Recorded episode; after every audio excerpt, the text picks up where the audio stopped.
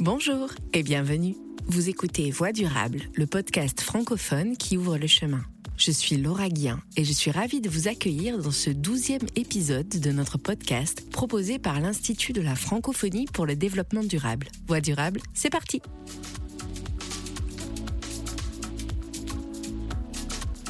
Chauffer, nourrir, rendre mobile et de manière plus générale, produire. L'invité d'honneur de notre numéro remplit de nombreuses fonctions et a de nombreuses voix. Cela peut être celle-ci ou bien encore celle-là.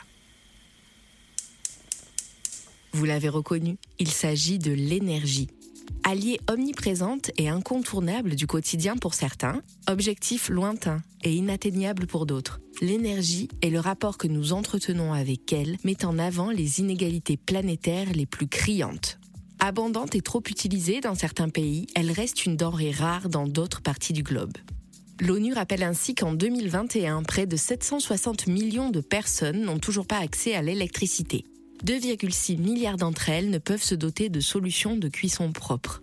Des chiffres alarmants quand on sait que les émissions dues à l'énergie représentent environ 75% des émissions totales de gaz à effet de serre. Car la façon dont nous produisons et utilisons l'énergie est la principale cause de notre crise climatique. Face à cette réalité, comment améliorer l'accès à l'énergie pour tous? Comment concilier ce droit fondamental avec la protection de l'environnement? Quelles actions doivent être menées pour améliorer notre production et notre consommation d'énergie? Peut-on prétendre, comme nous y incite l'objectif de développement durable numéro 7, à une énergie durable pour tous? Commençons tout de suite au nord. Et si là-bas, la solution consistait en un changement de comportement dans notre façon de consommer l'énergie? De plus en plus de spécialistes du domaine plaident en faveur d'une méthode alliant sobriété et suffisance énergétique. C'est le cas de notre première invitée, José Provençal, politologue québécoise et spécialiste de la gouvernance environnementale. Bonjour José Provençal, merci d'avoir accepté notre invitation dans Voie durable. Bonjour. Alors José, comme je le disais en introduction, vous êtes spécialiste de la gouvernance environnementale et des questions énergétiques et vous vivez et travaillez au Québec, à Ottawa. Alors le Canada est le pays dont les émissions à effet de serre n'ont cessé d'augmenter depuis l'accord de Paris. Où en est-on sur le plan des énergies renouvelables au Québec et au Canada Et quelle est la position du pays et sa stratégie en ce qui concerne la décarbonisation de ces énergies? Oui, donc vous l'avez dit, le Canada, c'est un grand producteur de pétrole, notamment de pétrole non conventionnel, de pétrole lourd. Donc 61% de l'énergie qui est utilisée au Canada en 2020 provenait de la combustion de pétrole et de gaz. 25% provenait de l'hydroélectricité, 6% de l'énergie nucléaire, 4% de l'énergie renouvelable, donc combine à la fois l'éolien et le solaire, et 3,7% de combustion du charbon. Mais ces chiffres, euh, ils doivent être par province. Par exemple, si on se penche euh, sur la question du Québec, où moi je vis, la consommation totale par forme d'énergie, donc pour les produits pétroliers, ça correspondait en 2018 à 40% l'électricité 36% le gaz naturel 13% Par contre, quand on se penche du côté de l'électricité par source au Québec, on a 85 qui correspond à l'hydroélectricité. Donc, le, Québec est un, grand producteur d'hydroélectricité depuis euh, les années 60. Il y a une hydroélectricité aussi d'ordre industriel qui est autour de 9% Oui, donc si je comprends bien, le Québec est le bon élève en termes d'énergie renouvelable grâce à l'hydroélectricité.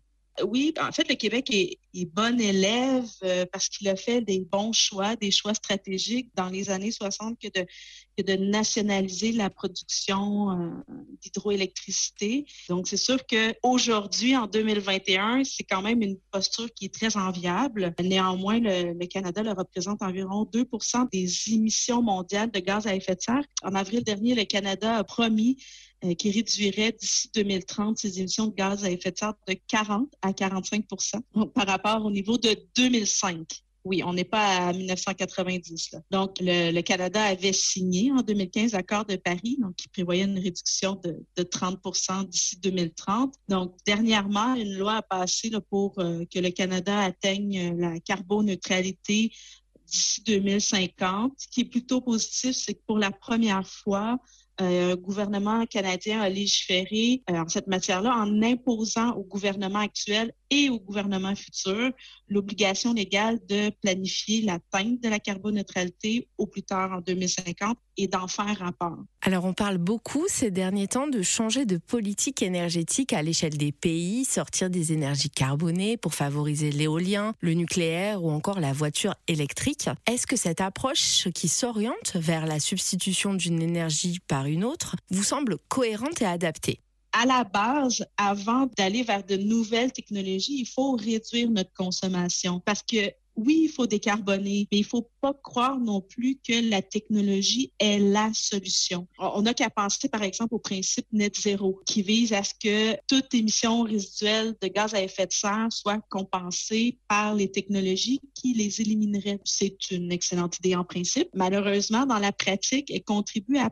perpétuer la croissance en un salut technologique qui atténue aussi ce sentiment d'urgence qui entoure la nécessité de réduire les, les émissions dès maintenant. Parce qu'une réduction drastique nous amènerait vers 2050 sans trop engendrer de réchauffement, alors que ce principe du net zéro, de substituer une énergie pour une autre sans réduire la consommation, donc en espérant que la technologie euh, nous sauvera, fait en sorte que certaines de ces technologies ne sont pas prêtes actuellement, ne sont pas suffisamment matures pour réduire rapidement euh, notre impact sur l'augmentation des, euh, des températures. Donc, c'est avant d'arriver à, 2050 avec ces technologies-là, on va avoir continué ce réchauffement. Donc, c'est pour ça qu'il faut agir tout de suite sur la consommation pour avoir un impact et utiliser la bonne technologie au bon endroit.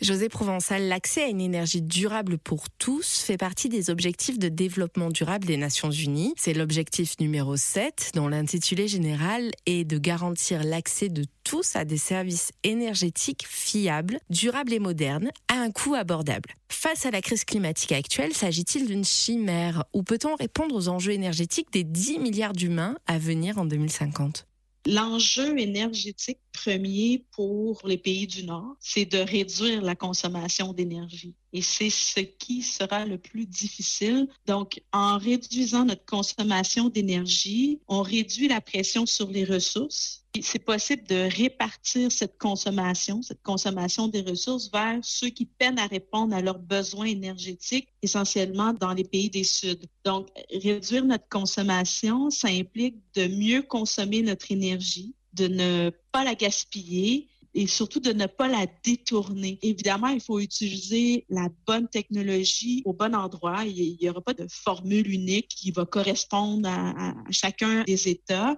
Il faut une bonne technologie au bon endroit combinée à une réduction de la consommation parce que c'est cette prise de conscience-là qui est nécessaire de notre mode de vie énergivore, notamment en tant qu'occidentaux. Quand je dis nous, je, je parle des pays occidentaux. Il faut reconnaître cette dépendance. Moi, je dis qu'on est des junkies de l'énergie et diminuer cette consommation-là qui pourrait permettre à euh, l'ensemble de l'humanité d'avoir accès à une énergie suffisante à un prix abordable sans dépasser les, limites de la planète. Parce que inévitablement, la justice climatique passe par une transition énergétique juste.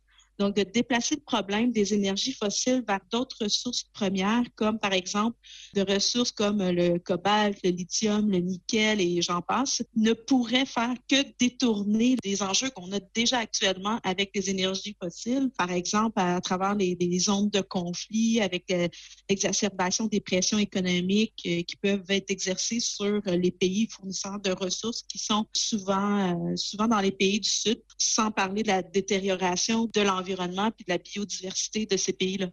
Quelles solutions devraient selon vous être explorées en priorité? On parle souvent de sobriété énergétique. C'est vrai qu'il y a beaucoup de questions de sobriété énergétique. Personnellement, je préfère parler de suffisance énergétique. Euh, j'ai un petit problème avec la, sobriété en ce sens que c'est un terme qui est facilement récupéré par le discours euh, néolibéral qui décharge un peu toute la responsabilité sur l'individu. À travers la suffisance énergétique, oui, pour les pays du Nord, ça implique une décroissance de notre consommation d'énergie. La suffisance, c'est le moyen de limiter puis de réduire la consommation d'énergie des ménages et de nos sociétés en, en général, qu'il ne faut pas confondre avec l'autosuffisance. Mais la logique, c'est de partir d'une économie axée sur la maximisation puis l'efficacité à une économie axée sur la suffisance. Donc, ça suggère une approche plus holistique, axée sur euh, les comportements et l'organisation de la société. Ça soulève euh, évidemment des défis, des obstacles spécifiques par rapport euh, à la nature politique, parce qu'inévitablement, nos États sont accros à la taxation et aux ressources qu'ils en tirent, donc à la croissance. Donc, c'est une logique sociologique et organisationnelle de nos sociétés. Donc, c'est quelque chose qui est de l'ordre du collectif. La suffisance en tant que, principe, au fond, vise d'une certaine mesure l'autogestion des questions de surconsommation. Donc, d'arriver à se restreindre. Je sais que c'est pas quelque chose qui est, évident, surtout, euh, surtout pour nous au Nord qui sommes dans l'abondance, mais les principes de la suffisance, au fond, c'est de se restreindre, d'assurer le principe de la précaution, le principe du pollueur-payeur. Faut avoir une action justifier, donc d'identifier des interventions humaines qui sont incompatibles avec le fonctionnement des écosystèmes. Il y a quelque chose au fond de préemptif le dernier principe de, de la suffisance, ben, c'est de renverser le, le, fardeau de la preuve, que ce ne soit pas, par exemple, aux gens qui subissent les contre-coups de cette surconsommation euh, d'énergie à venir démontrer que c'est dommageable pour leur environnement, la biodiversité, euh, leur bien-être collectif. Donc, c'est ces principes-là qui sont applicables autant sur le plan individuel, mais qui doivent aussi passer par des gestes de les, donc des certaines restrictions pour, euh, l'appliquer au secteur, euh, au secteur privé. José Provençal, les pays du Nord, largement industrialisés, n'en sont pas au même niveau que de nombreux pays du Sud. En quoi l'expérience de ces pays sur le plan énergétique peut-elle être favorable aux pays du Sud? En d'autres termes, quelles erreurs ne doivent pas être reproduites dans ces pays qui sont encore en voie de développement et qui vont représenter d'ici 2050 un poids démographique majeur? Il faut faire attention de ne pas tomber dans nos travers coloniaux avec cette idée d'une aide technique venant du Nord pour appuyer le développement des pays du Sud. Tout à l'heure, quand je parlais de suffisance, c'est un principe qui s'adresse, ben, surtout, l'aspect de la décroissance de notre consommation d'énergie, qui s'adresse surtout aux pays du Nord. Hein. On veut pas, ce serait euh, mal placé que de venir exposer aux pays moins développés, de dire, bon, nous, on est passé par là, mais vous, vous n'y avez pas droit parce que là, maintenant, la, la planète est surchauffe. Puis de toute façon, on peut pas dire que jusqu'à maintenant, euh, notre façon d'aider, et je mets entre parenthèses euh, aider, a été particulièrement bénéfique pour les pays du Sud à travers l'exploitation de leurs ressources exportées vers le nord, euh, qui a entraîné l'exacerbation des inégalités, les conflits, l'exploitation des sols, j'en passe. Donc, le Nord doit appuyer financièrement les pays du Sud à répondre à leurs propres besoins de développement et de ne pas tomber dans les pièges du toujours plus, donc de la croissance à tout prix. La responsabilité de certains pays est plus grande que celle d'autres pays. Donc, on est vraiment dans l'importance de respecter le principe de responsabilité commune mais différenciée. Hein, ce qui est souvent un enjeu là, dans les événements de gouvernance euh, environnementale, comme par exemple avec la COP 26 euh, là, actuellement à Glasgow. Il faut rappeler qu'à Paris, les États développés s'étaient engagés à appuyer avec l'ordre de 100 milliards de dollars les pays plus pauvres pour qu'ils puissent, eux, réduire leurs émissions puis s'adapter aux impacts des changements climatiques. Et actuellement, les États, ils n'ont pas rempli cet engagement-là. Donc, il y a déjà un très grand retard. Et euh, à travers cette responsabilité commune mais différenciée, les pays du Sud sont conscients qu'ils ont des gestes à faire, mais en même temps, ils ne sont pas les premiers responsables de cette surchauffe. Donc, il faut pouvoir surtout les appuyer justement pour qu'ils puissent choisir des développements tech ou des des façons de faire et adopter des technologies qui soient propres à leur réalité et non pas des, espèces de, de copier-coller de modèles du Nord. Euh, souvent, on va euh, favoriser nos, entreprises pour qu'elles puissent aller développer des marchés au Sud. Donc, euh, l'idée, c'est pas de répondre à nos besoins de développement économique à nous, mais de répondre aux besoins identifiés par ces États-là en fonction de, leur réalité sur le terrain. José Provençal, passage un peu obligé de notre émission. J'ai envie de vous demander si vous êtes optimiste pour le futur énergétique de la planète. Est-ce que vous pensez qu'on va réussir à trouver la formule adaptée pour combiner besoins énergétiques de la population mondiale et protection de l'environnement? Je vais être un petit peu rude à tous les journalistes qui posent cette question, euh, mais je pense que la question euh, optimiste-pessimiste devrait plutôt être est-ce qu'on est déterminé ou on est désespéré?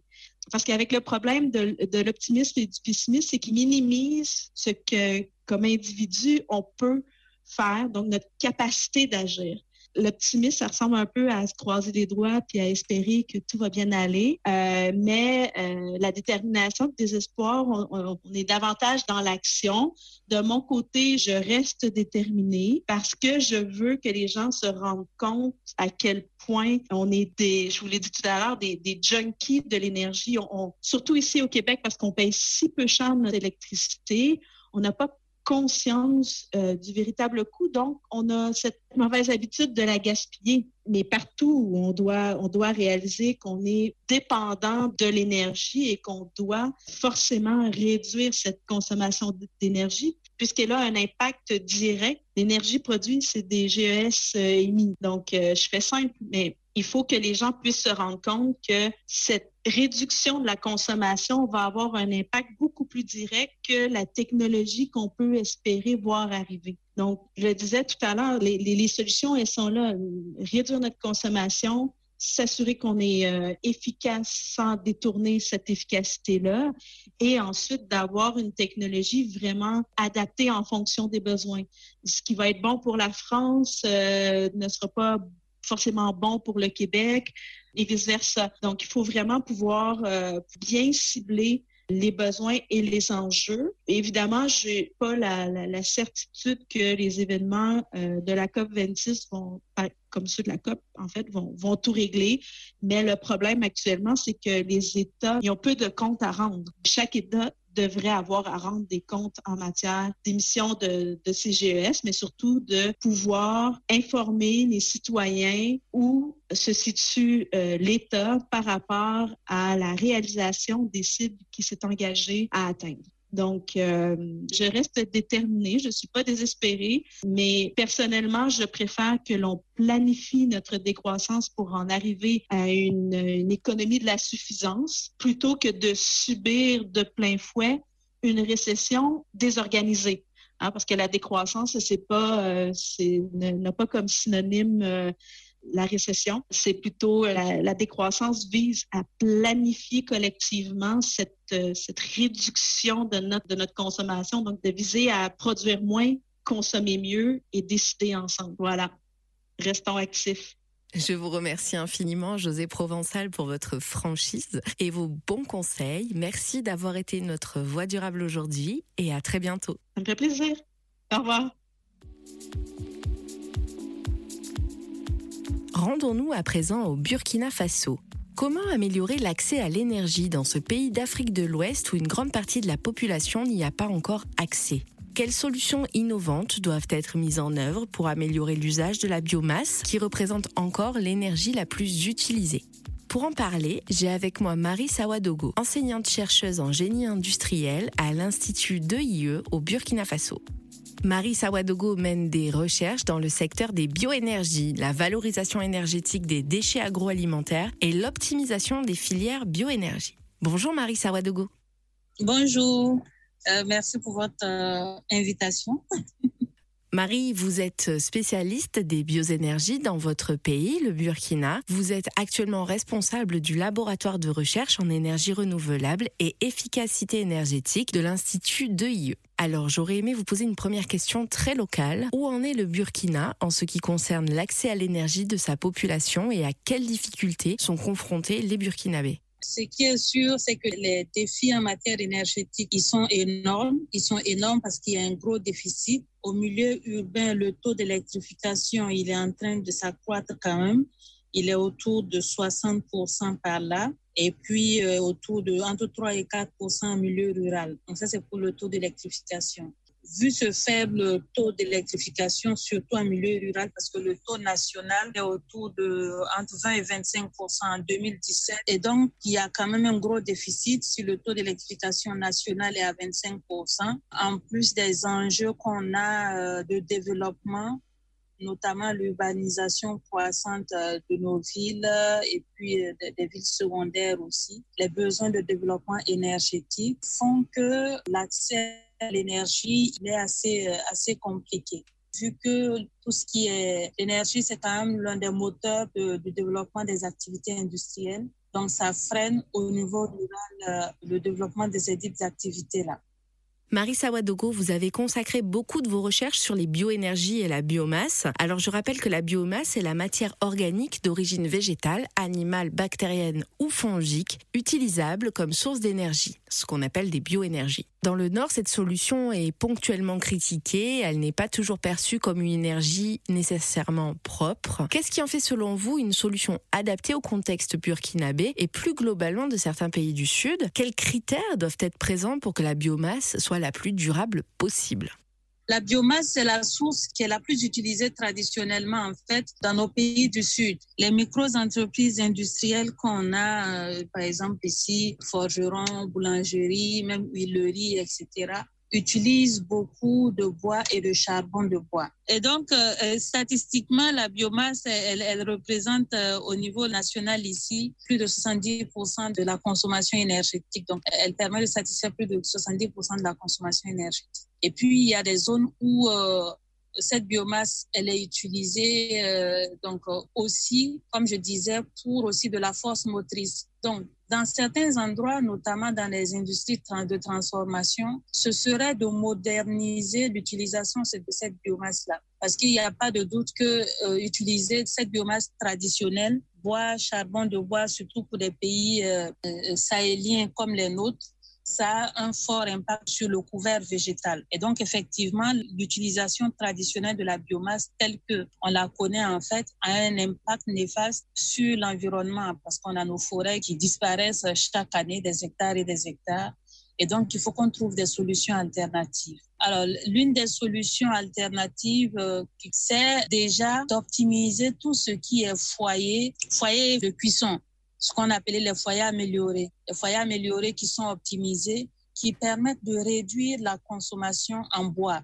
Oui, alors réduire la consommation en bois, mais il y a aussi une piste à explorer, c'est celle de la valorisation de résidus agroalimentaires pour créer une biomasse plus durable. C'est vraiment vers ça qu'on s'oriente de plus en plus, c'est de valoriser tout ce qui est résidus de transformation et qui permettrait de réduire la dépendance énergétique déjà aux fossiles, mais aussi de, réduire la consommation de bois et de charbon de bois dans les petites, moyennes, voire micro-entreprises. Ces résidus-là, c'est tout ce qui est résidus de transformation de beurre de karité, résidus de transformation d'anacade, résidus de transformation du riz et voire même euh, copeaux de bois, etc., qui peuvent être utilisés de façon efficiente en fait pour répondre non seulement aux besoins des industries productrices et transformatrices, mais aussi créer des espèces de clusters de réutilisation de ces résidus. -là. Il y a un potentiel qui est là. Le potentiel, il est également au niveau de tout ce qui est déchets putrescibles ou, euh, ou déchets municipaux de, de, nos villes, en fait, qui peuvent être également utilisés pour des productions de, la production de biogaz, qui est aussi une forme de valorisation énergétique de la biomasse. Euh,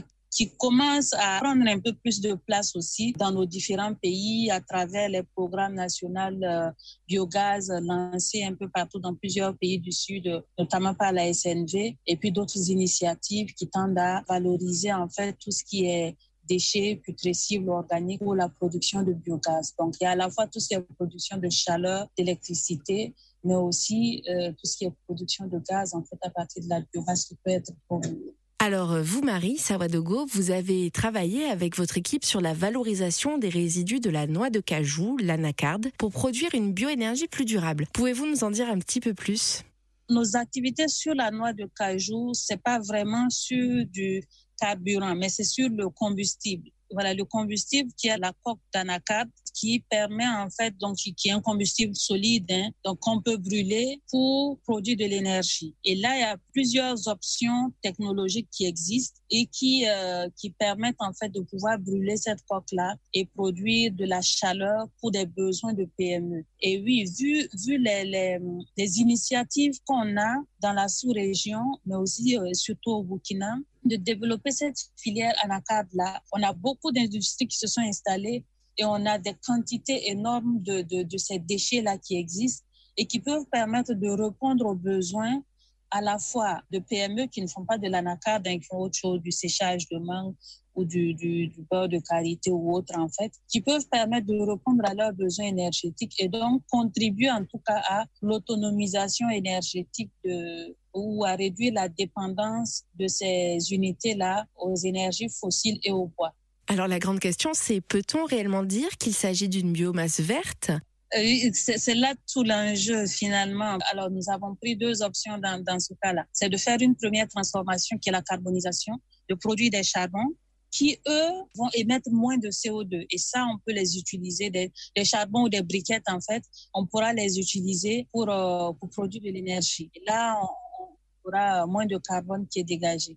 Mais à l'heure actuelle, la plupart des unités, parce que ça, ça demande une étape de conversion et donc un investissement, la plupart des unités utilisent directement les COP et euh, nous sommes encore en train de faire des mesures hein, sur les émissions de carbone qui découlent de ces unités-là. Mais les taux qui sont émis ne sont pas très significatifs. Voilà. Nos premiers résultats montrent en tout cas que les fumées ne sont pas très nocives en termes de CO2 parce que c'est très corrosif. Mais euh, en termes de CO2, ce n'est pas très nocif. Très bien. Alors, de, façon plus globale, euh, Marie Sawadogo, en 2050, nous serons 10 milliards sur Terre. Pensez-vous qu'il soit possible de répondre aux besoins énergétiques de cette population et surtout à celle du continent africain qui, je le rappelle, va compter à elle seule 2,5 milliards de personnes à ce même horizon 2050 en tout cas, je pense que tous les praticiens du domaine seront d'accord avec moi qu'il n'y a pas une seule solution en fait qui soit adaptée pour nos problèmes énergétiques. C'est de trouver des solutions ciblées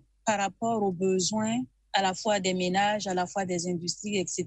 On a vu ces derniers temps plusieurs centrales solaires qui ont été installées, mais ces centrales solaires-là n'ont pas permis, dans, la plupart de nos pays, on a toujours des délestages, on a toujours de, longues périodes de coupure d'électricité. Et ces centrales solaires étant sans stockage font que la nuit, où le besoin est très important, on n'arrive pas à satisfaire les besoins de la population. Et donc, l'idéal, ce serait d'aller vers ce qu'on appelle le mix énergétique et donc de combiner ces différentes sources d'énergie-là, à la fois le solaire avec le thermique, mais aussi avec la biomasse. C'est vrai que dans des pays comme l'Éthiopie, etc., ils ont réussi à mettre en place des centrales à biomasse qui fonctionnent très bien. Ce serait dans nos pays aussi de pouvoir rendre viable des centrales qui vont produire du biogaz ou bien des centrales à combustion en fait, parce qu'on a quand même, lorsqu'on évalue le potentiel, une grande quantité de résidus qui pourraient être valorisés pour la production de cette énergie-là. Si on regarde dans les grandes industries transformatrices, comme les industries de coton, de, la canne à sucre, ils arrivent à eux-mêmes à, une certaine autonomie énergétique en réutilisant les résidus de production de l'unité. Et donc, ce serait de, cibler et de localiser à ce niveau-là ce serait dans les, dans les villages reculés pour l'électrification, de, de, distribuer des kits solaires, de promouvoir des foyers améliorés. Donc, les, la solution, elle n'est pas unique en fait, elle, est, elle doit être ciblée en fonction du besoin. Et, et c'est un mix, quoi. C'est un mix de solutions qui pourront nous permettre d'arriver à cette énergie durable pour tout cela. Va-t-on réussir à trouver la formule adaptée pour combiner besoins énergétiques de la population mondiale et respect de l'environnement? Oui, euh, moi je, pense que euh, on est sur la bonne voie. Hein. On est sur la bonne voie, d'autant plus qu'il y a plusieurs initiatives euh, qui sont prises. Il y a plusieurs moyens aussi, il faut le dire. Beaucoup de moyens qui sont mis en, en œuvre par les bailleurs de fonds de par le monde pour pouvoir arriver à cette énergie durable-là. Peut-être que ça ne se fera pas aussi vite qu'on l'imagine, mais à mon avis, oui, d'ici d'ici 2050, peut-être qu'on pourra atteindre les 30 voire 50% d'autonomie et d'accès à l'énergie dans les pays en voie de développement. Je vous remercie infiniment, Marie Sawadogo, d'avoir été notre voix durable aujourd'hui et je renvoie tous nos auditeurs intéressés par vos études et vos recherches sur l'anacarde à notre page podcast où vous trouverez de nombreuses ressources. Merci encore et à bientôt. Merci beaucoup à vous. Merci et au revoir. Voilà, Voix durable épisode 12, c'est terminé pour aujourd'hui. Il ne me reste plus qu'à vous remercier pour votre fidélité tout au long de ces numéros. Rappelez-vous que vous retrouverez en ligne des précieuses ressources sur le site d'Objectif 2030 afin de vous former au développement durable et à la protection de l'environnement. C'est à l'adresse suivante objectif2030.org. Merci à toute l'équipe de l'IFDD et plus particulièrement à Lionel Gossamnik et Claire Chitecat, ainsi qu'à Thibaut Garnier qui a monté et mixé ces 12 numéros. Je vous dis à très bientôt pour de nouvelles voies durables.